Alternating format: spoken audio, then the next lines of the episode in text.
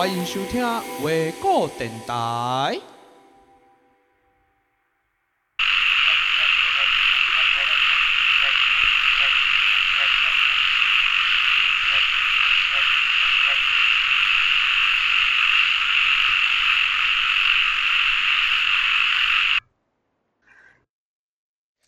欢迎大家收听《明日备忘录》台湾艺术家系列的第四集。那今天很高兴可以邀请到我们第四位台湾的参展艺术家刘瑜，来跟我们分享他这一次参展的作品《珍奇柜》。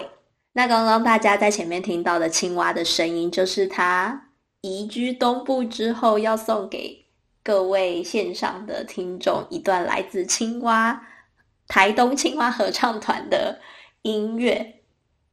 那那当然不免俗的第一题，我还是想要先问问看，就是还是想多了解一下这一件作品整个创作的契机。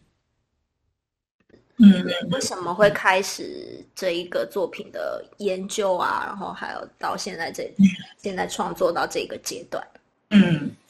我在想，就是呃，其实。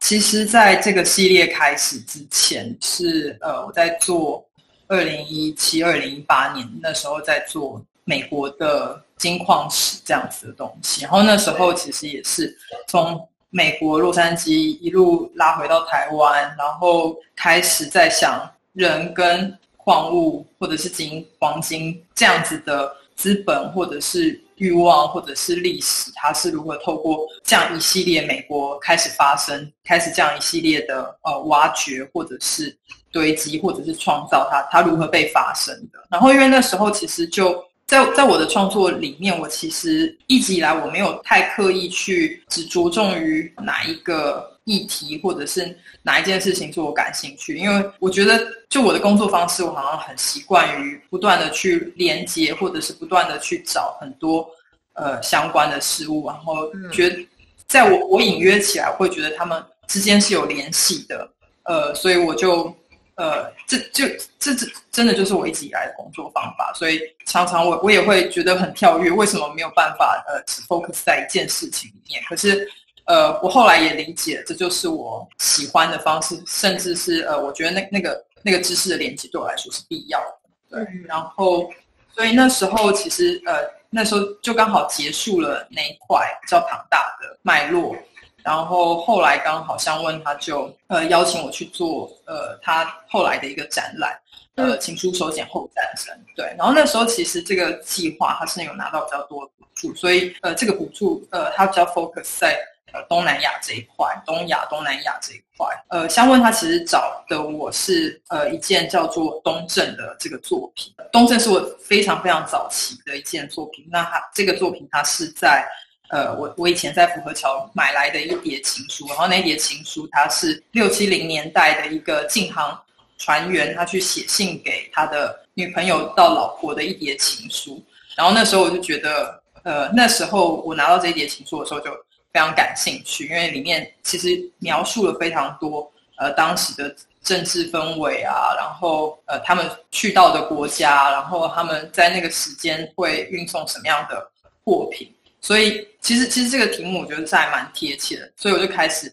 着手去研究这一叠书信，然后呃后来再开始去记录下这一叠书信在东南亚这个航线里面的版图，就他可能会去到。日本去到韩国，然后汶莱，嗯，新加坡、雅加达，然后最后这些地方，我觉得都非常合理。这些国家、这些港口都是我熟悉的。然后刚好里面记录到一个一个港口，我非常感兴趣，那个地方就叫做安汶，所以我就开始查这个地方的历史。就是其实呃，这个地方非常有趣，因为它现在安汶这个地方是名不经传，但是可能。过去在大航海时代，它是一个非常非常重要的港口。它可能跟呃当时的巴达维亚，也就是现在呃的雅加达，它其实是呃具有相同历史的定位，因为它其实就是过去呃在航海的历史里面，它是就是这些经常必须经过的一些路径，然后甚至是出口重要货物的一个港口这样子。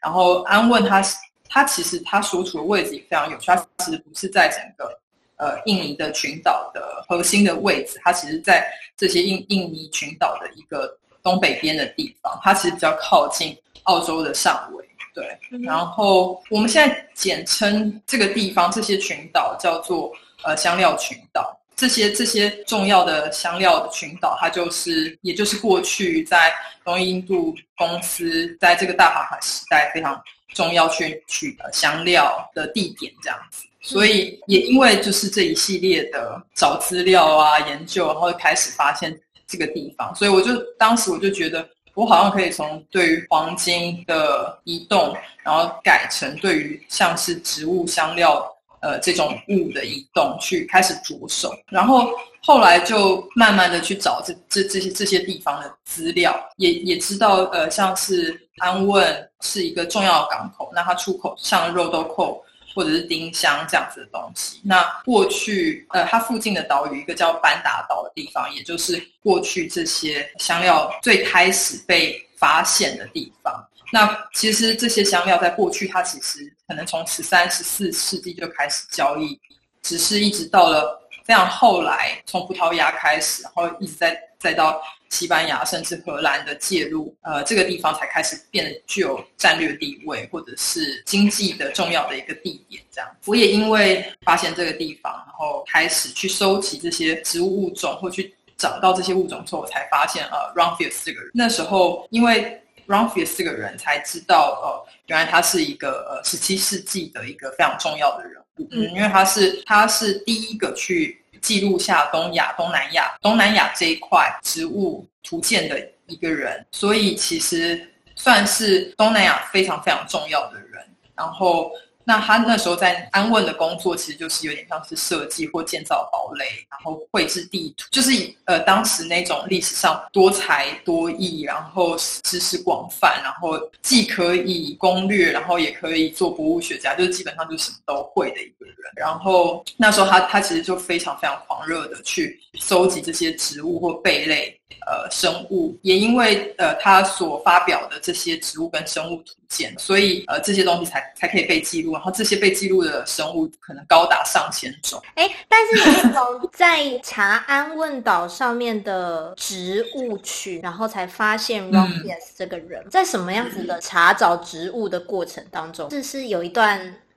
一个历史的叙事吗？呃，其实其实真的就是我回想一下，因为其实那时候真的是很自然而然的，因为当你在查安汶这个地方的资料的时候，在收集这些，比如说像漏豆蔻啊，或者是丁香这些呃重要的植物，那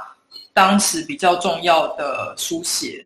或者是描述的人，可能就会是那些人这样子。呃，所以很自然而然就会找到找到这个人。那这个研究是，哎，你从几年开始做？呃，那个时候应该就是二零一八年年中开始。对，因为那时候应该是。呃，年年初、年中开始慢慢去收集这些资料，然后年底的时候，呃，去拍摄。嗯、那时候其实先在十二月，呃，在在安汶待了一个多月的时间，主要是去了安汶，然后后来也去了班达岛，然后在现场记录。后来才呃过了半年多的时间，才去了荷兰去拍摄另外一支影片。对，所以其实那时候也算是渐进式的记录吧，就是。呃，先有了对于这个地方的初步的理解，因为很多资料都是从网络上收集，我就非常非常想要去到现场，然后去去收集这些资料。但其实说实在话，到了安汶以后，有点像是回顾，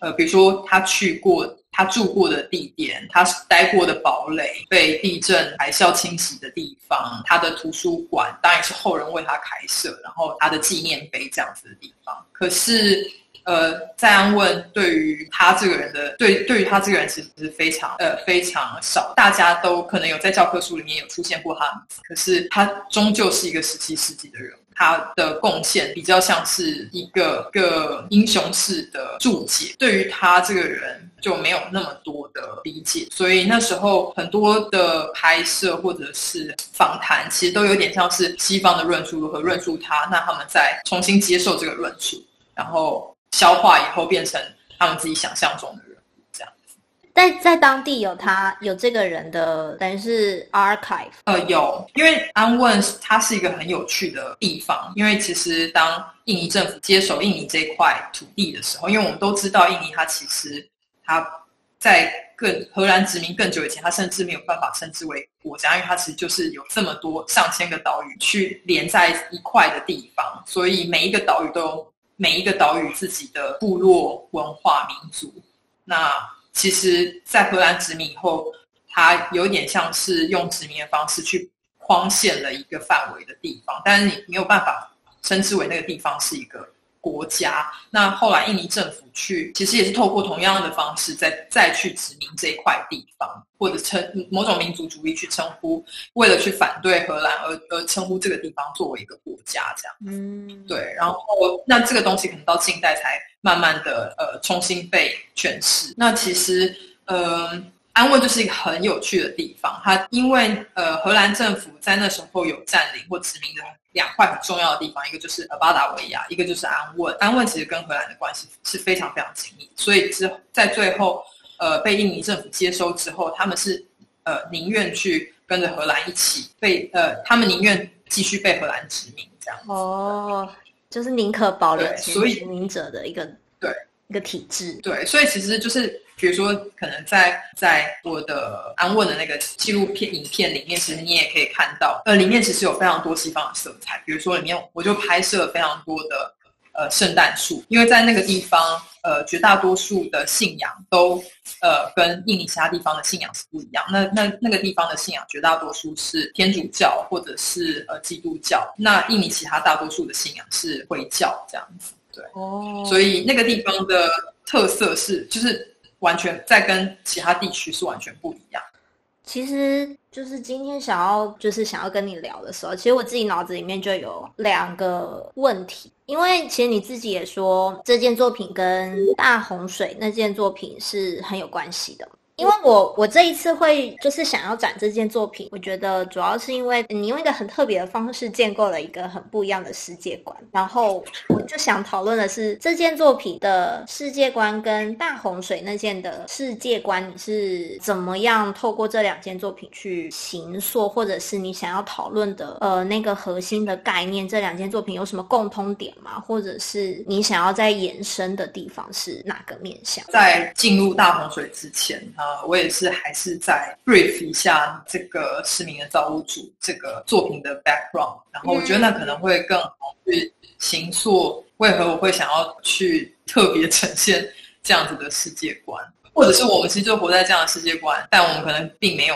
意识到这样的结构或系统。对，因为呃刚刚就有提到嘛，Rumphius，我觉得他是一个，当我开始开始收集到这个人以后，我就觉得哦非常非常有趣。呃，但是所有东西也都有点像是抽丝剥茧，慢慢的就是怎么会资料这么多，然后怎么会有这么多呃西方的知识，或者是生物知识，或者是所有的知识的建构，你都是有点像是该怎么说？因为他就是这样子，嗯，他就是把这个知识给你，所以你就是这样去理解，但你好像从来没有办法从侧面的方式去去咀嚼这个知识，也就是说，呃，当我开始去理解。这些知识的背景如何来的时候，我开始去想象我们所接触到这个知识，它可能是透过一系列人类去接触这个世界的方法，然后慢慢去建构这个知识。那是不是在这个知识之外，还有别的建构这个知识的可能？所以这就是为什么，当我慢慢的有点像是自己去爬书，或者是挖掘这个历史的时候，对我而言，这个东西不是别人跟我讲，而是我自己亲身参与，然后我觉得很有感的一个东西。然后，呃，其实，呃，回到 Rumphius 这个人，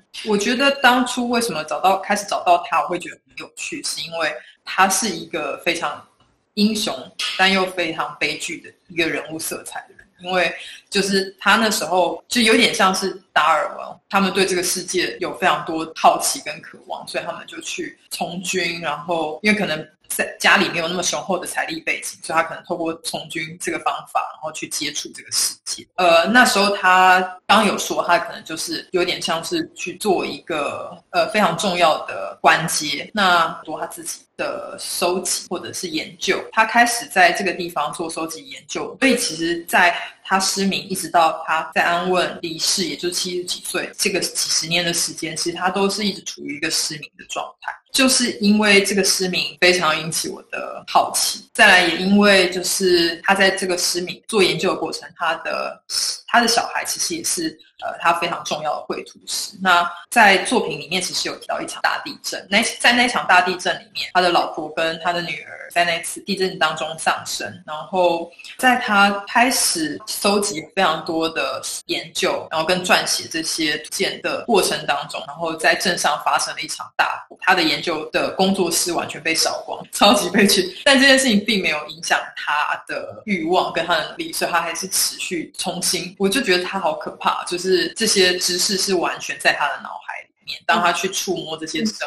物，或者是听到别人如何跟他描述一个东西的时候，他可能也会去连接世界各地不一样的植物或者不一样的现象，然后在他的图鉴里面，他都会去书写出来。就是所以，其实他他的记忆容量在他的脑海里面，其实是有一个。宇宙般的知识建构的 background，他后来他好不容易呃书写出来的六本图鉴里面，这些图鉴其实都是手写然后手绘的图鉴。那这些图鉴，它其实真的就只有一版。那这一版，呃，被送往荷兰的船舰当中，被另外一艘法国船舰继承。所以这唯一版的图鉴就就消失。然后还好是他在巴达维亚的一个呃非常重要的朋友，也是一个荷兰的政治官，那时候就有帮他绘制跟书写下来的这些植物图鉴，但也也就是唯一唯二的一个版本。好在这些图鉴有安全送达荷兰，但是东印度公司觉得这一批图鉴有包含太多机密的资讯，也就是像这些物种、这些植物，其实都是他们非常重要的资源。那所以后来这些图鉴也还是没有被发表。所以在他其实在世的时候，这这一批图鉴一直都没有出版。那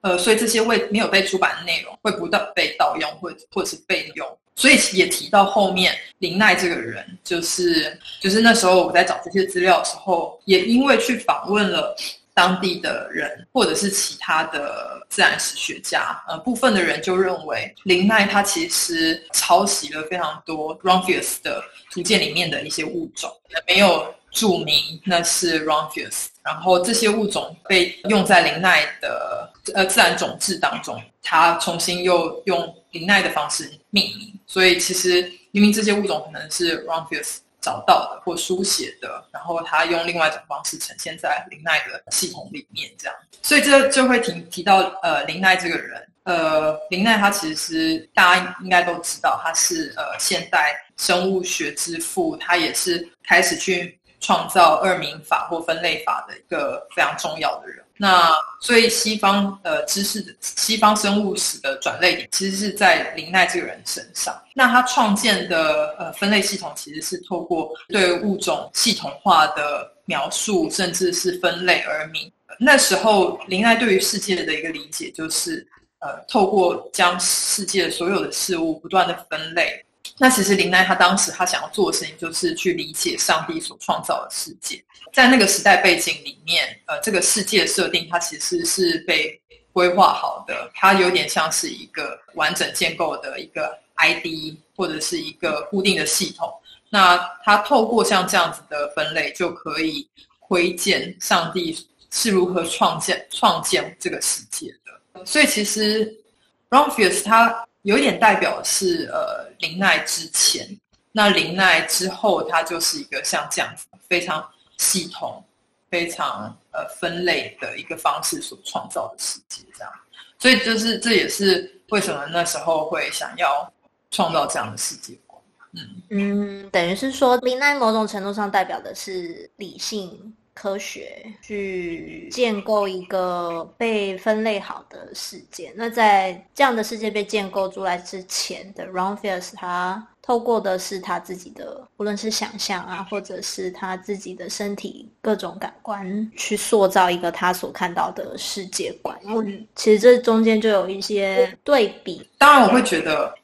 就是林奈会有这样子的系统，可能也会因为 Ron Fierce 或者是其他过去的其他自然史上非常重要的人物所慢慢转变而来的。那林奈他就是一个转捩点，但的确 Ron Fierce 在有一点像是在这个系统之前，所以在他的图鉴里面的描述当然也是非常精确的，但是同时之间他也有非常多关于自己对于这个生物的想象。那个想象是是他如何感知这个生物，可能在过去呃西方去描述这些生物的时候，其实也都会有像这样子呃感性的描述。但是除了这之外，Ron Fierce 他其实也记录下非常多除了他个人感受之外的一些内容，像是呃当地的命名方式，像是在林奈这样子分类法里面。他所能够描描述的内容很有限，比如说，可能就只有一个花蕊有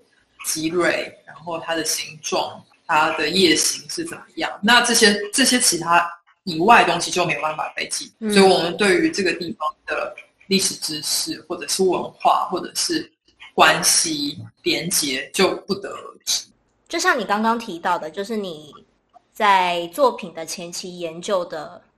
方法是连接不同的知识领域嘛，就是知识体系，然后你会去做很深入的田野的调查，无论是进到档案室里面，或者是去做访谈，就是非常田野式的调查方法吧，或者是一个研究的方法。所以你会面临到的其实就是很多档案，就是过去的档案。你在这些档案之中，你自己觉得你自己扮演的角色是什么？以及档案之于你的作品，你认为他的角色是是什么？然后以及我会，我就想进一步的问，就是说，那你怎么样去把档案做一个转换，在你的作品里面？我在想，就是对我而言，其实。就是我也是一边熟悉这些材料，然后一边我好像也没从来没有真的真正建构一个什么样子的方式，或者是我我时常也会觉得，当我模式化了，或者是呃习惯了某种呃工作方法，那是不是呃这种？这种工作方法也会无聊到我，然后，呃，或者是，或者是我也会没有觉得那么有趣，嗯、呃，或者是这个东西它会不会就定型？所以，呃，我我我也不敢说我有一个什么习惯的工作方法，只是我好像就会在边收集这些素材的时候，边去想象这些东西有可能什么呈现的形式。那我觉得像是在 Ron Fierce 一一直到忘记自己昨天的名字，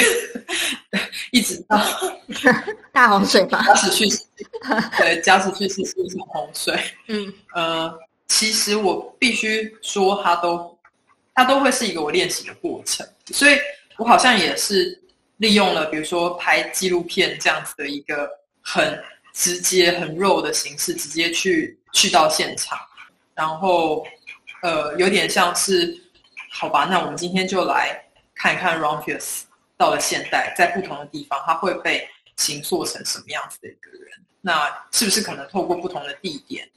呃，不同的人，不同的文化背景的人描述，那这个呃十七世纪的幽灵，他会逐渐的现身。对，所以我觉得，呃，对我而言，我好像也是在玩，或者是去尝试。这个档案它，它一边是呃作品化的过程，但一边一边也是服务我去理解这些事物的方式。所以其实一直在做这个纪录片的同时，其实我觉得也是，其实对我而言它都是。然后反而是真的是到呃，假使叙述叙述是一场洪水。我有点像是利用过往累积的这些这些档案，或者是这这些对事物的理解，重新对照的去反映它，或者是去拼贴这个神话系统的结构。这两件作品其实，呃，比如说像《Run Fierce》这件作品，你是用它的文字去重新绘图，把你自己放到那件作品里面。那大洪水比较重的话，会是声音的部分吗？那个叙事跟声音的搭配，还有重新结构神话的架构，就是把你自己放回去那个作品当中。想请你再多聊聊的是，就是你就《Run Fierce》这一件，你当初会选择用绘制练习，就是这个方法去加入这件作品，在这之中，就是为何会选择这样子的方式？嗯嗯嗯嗯嗯，我觉得。一部分是我太渴望有时间好好的去阅读它的，因为我觉得像之前的练习是，呃，之前去收集这些资料，其实都是别人如何去书写它，或别人如何认识 Run Fierce 这个人。但是阅读他的图鉴，我觉得相对难度更高，因为他他所代表是那个时代背景，那个古荷兰文也不是现代荷兰文，是古荷兰文。然后他可能有描写是十七世纪的安问的情境，那那那个时候的文化，那个时候人对于尺度的衡量，所以对我而言，要去理解这个图鉴，它其实相对来说它的难度更高，因为你必须花更多时间去翻译再翻译，再加上呃，我我又那时候有其实又有在找了另外一个工作的伙伴，然后跟我一起去翻译这些。文字对，但其实目的就是我想要呃更贴近，呃去理解 Run Fierce 是否如同我想象。对我而言，图鉴它好像会是一个非常好的被观看的一个一个方式，因为从过去以来，呃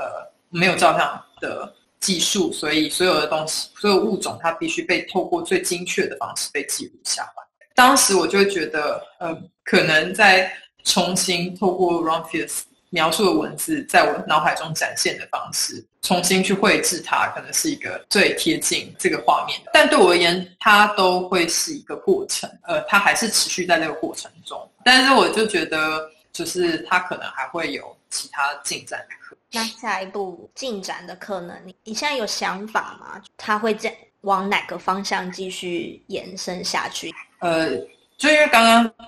就是提到叙事这件事情。在呃，假使叙述是一场洪水这一件作品，我是我也是开始发现了这个叙事，所以我我我觉得可能接下来可能在过去的练习里面，我蛮渴望去把这两个叙事去建构起来，但我我我觉得同时我可能也会想要找到更多的叙事，或者是说去作为这两个叙事的连接，或者是去自身在这个自然里面。如何去创造新的叙事？这件事情可能是我还在琢磨要如何去做的事。对，嗯，但我想回到你你刚刚的回答，就是叙事这件事，看来我们很难避免掉这一题，因为觉得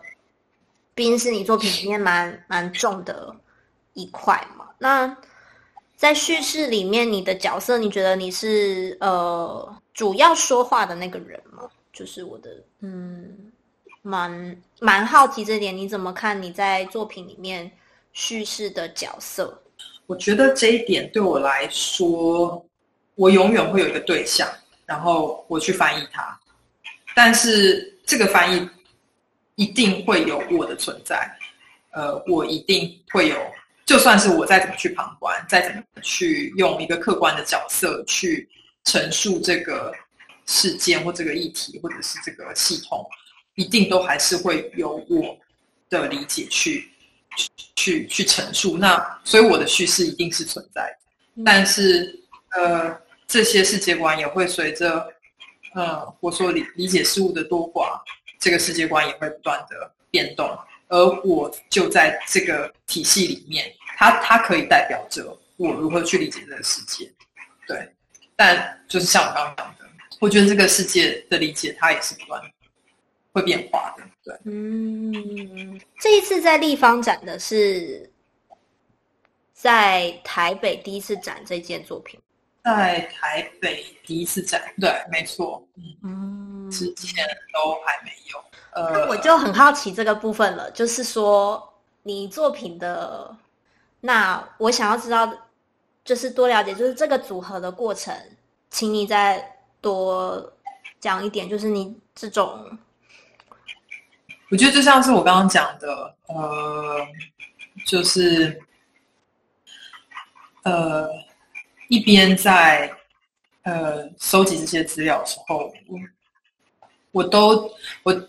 开始就是呃，不管是去印印尼，然后去访问这些人，或者是去到荷兰去访问，比如说自然史学家、自然学家、生物学家、历史学家，大家就不断的去拼凑这个人。我觉得当时我因为呃语言上的限制，然后时间上的限制，能够做的事情真的很有限。包括他也不是跟台湾这么有直接关系的人，对，所以我就觉得我很想要去理解更多，但是所有的事物都是受限的。然后我又怎么能够确立说我所收集到、所拍摄的这些影片它是真实？会不会就像是呃影片里面讲到，因为十九世纪这一种白人科学至上的这一种氛围，Ronfield 它又代表的是一种知识的一个先驱。我我就特别想要知道更多。当时很直接的一个方法，很生硬，可是我觉得呃最快的方法就是去阅读他的图鉴，因为他本人他是不太写日记，所以那唯一一个方法就是呃去阅读他的的文字。对，所以当我们开始去做这些功课的时候，就非常有趣，因为你可以看到可以展开的世界更后，很多过去我可能在印尼所经验的事情，其实也都发生在这个图鉴，在他所所书写的很多事物里面，那些历史图像那边的人事物，好像都变得更显，一切都是因为这样子的关系，所以才开始去用图鉴的方式去绘制它。是也某种程度上回应了他去做这些研究的方法，有点像是你在跟他对话吗？或者是他其实也同样回来利用了你，就是再出了一本图鉴。这不单纯只是展示图，比如说那些访谈啊，然后或者是一些历史文件，等于说还加入了你自己的再诠释。无论是你自己的再诠释，或者是他其实回过头来就是利用了你在当代，就是重新显现了他的文字。就在经过了这么久的时间，然后跨地区的移动之后，来到台湾，他还是以这样的方式呈现。的，嗯。然后我觉得，当然，呃，一部分也回扣到这个作品《失明的造物主》。就是为何我们永远都会想要用一个第一人称的方式为一个物种命名？为为何我们老是想要去拟人化这些物种？对，我觉得那那个那个状态其实还蛮有趣。呃，他的失明好像可以影射非常多对照关系。我们。总是一个造物主的角色去想象，或者是这是我们跟这些物种关系。但同时，我也会觉得他的那个叙述是是最真实、最真诚，跟这些这些物种最有创造力的情境跟关系。或许这也代表着我们跟这些物种关系永远脱离不了这种想象。你后面讲的这一段就，就真的是我当初在想这个展览心里想的事情。疫情的的当下嘛，其实就真的是让大家反思很多事情。那我觉得，尤其是我们身为人跟其他物种，甚至是跟这个地球之间的。的关系，好像我们一直都是用一个很理性的方式去去对待它，去分析它，去了解它。可是真正当疫情发生的时候，其实我们又不是那么的了解它，就是我们对它是全然的陌生的。然后我们跟所有的物种或者是地球之间的关系，其实是很剧烈的被被转变，或者是在拉扯当中。我其实一直在想说，那那疫情过后，就是要不一定是建构一个新的关系，而是去重新看待。我们在地球的角色，甚至是我们理解，我们为了去理解周遭事物所建构出来的知识系统，是不是有能够更有弹性的？算是我蛮直觉的啦，就是觉得，哎，那其实我就是想要邀这件这件作品，对啊，就是这应该我在做加时叙述是一场洪水的时候，就是刚好是整个疫情的发生的时间点，嗯、然后非非得说就是因为阴错阳差，因为疫情的关系，就是让整个整个整件作品变得更变得可能发生，应该是说，呃，本来其实根本就就是这些东西就只是呃我所吸收到的一些东西，然后也因为这场疫情开始，所以。像这样子灾难的趋势、末日的趋势，或者是人如何面对这种灾难的叙事，才有可能呃被解构。因为我就觉得都是相互关系的。好的，接下来非常期待这一件作品有什么后续的发展。那今天的访谈就到这边告一段落喽，谢谢刘瑜。非常的愉快，谢谢这次 podcast 的，哎，算是我初体验哎，真的吗？啊，很开心，对，是我 podcast 初体验，嗯，那你下次谢谢大家。那最后也提醒对这件作品感兴趣的观众，欢迎到公馆立方欣赏这一件精彩的作品《明日备忘录艺术家系列》，下次见喽，拜拜。